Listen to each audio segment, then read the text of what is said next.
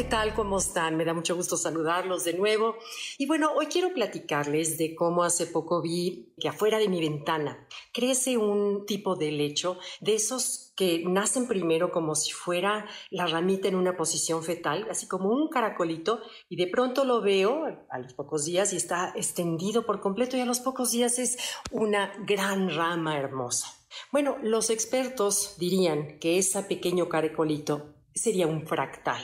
¿Qué es un fractal? Un fractal es una réplica de un patrón geométrico que lo podemos ver en lo pequeño y en lo grande. Entonces, ¿te acuerdas, por ejemplo, cuando éramos chicos y que veíamos a través del caleidoscopio esas figuras que se replican simétricas a sí mismas y que son infinitas y finitas? Bueno, esa es una ley de correspondencia. Dicen los expertos que esa forma de fractales lo vemos replicado en toda la naturaleza. Entonces, por ejemplo, nuestro ADN solamente es un fractal de toda la información que tenemos en nuestro cuerpo. Entonces, bueno, así como la naturaleza es holográfica, cada porción, por pequeña que sea de algo, solo proyecta lo que es en lo grande.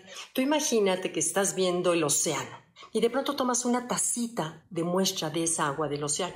Esa tacita en pequeño va a contener toda la información del agua, de los minerales, de contenido que tenga ese gran océano. Entonces, bueno, de la misma manera sucede con las personas si nosotros podríamos aplicar esta misma ley de la naturaleza en las personas, veríamos que como una persona es en lo chico, es en lo grande. ¿A qué voy?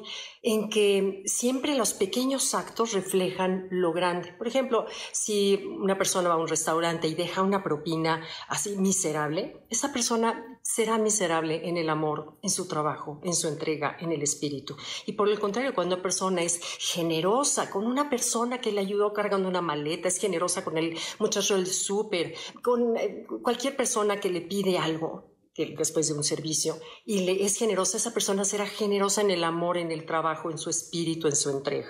Entonces, de la misma manera podríamos ver cómo la bolsa de una mujer podría ser el fractal de cómo están sus cajones o su mente o su vida. Si una bolsa suele ser ordenada, limpia, pues seguro, es muy probable porque es un fractal de cómo tendrá sus cajones, su vida, su coche en general. Entonces, bueno, eh, todo se replica, todo, todo el exterior no es más que un reflejo del interior. Esto obedece a una de las siete leyes escritas en el Kibalión hace más de 3.000 años, en donde esta ley, esta ley se llama la ley de la correspondencia. La ley de la correspondencia nos dice que nada es bueno o malo, simplemente es correspondiente. Es decir, si yo ayudo a alguien, o de pronto alguien me ayude es porque yo ya ayudé a alguien. O si alguien me humilla es porque yo humillé a alguien. Entonces, bueno, eh, es una muestra realmente de cómo estamos adentro y cómo estamos afuera.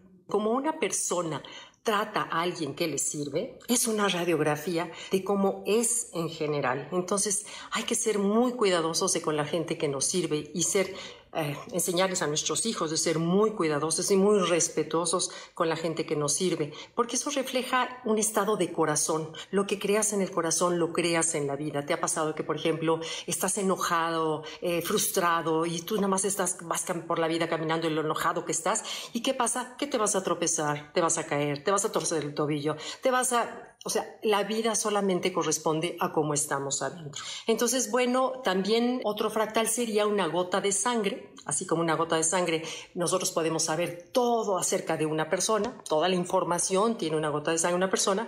Una persona es en sí la información de todo un universo. Entonces, como es adentro, es afuera, y lo que nos toca, o si obedecemos esa ley, es generar un adentro sano, un adentro nutritivo, un adentro estable, para que así se refleje en el afuera, porque es ley de causa y efecto y ley de, de correspondencia. Entonces, bueno, los invito como reflexión hacer un orden afuera para tener un orden adentro. Todos quienes hemos arreglado cajones vemos que, que de veras sucede al revés. Yo arreglo algo por fuera y de pronto por dentro me siento mejor, mi mente se siente más ordenada.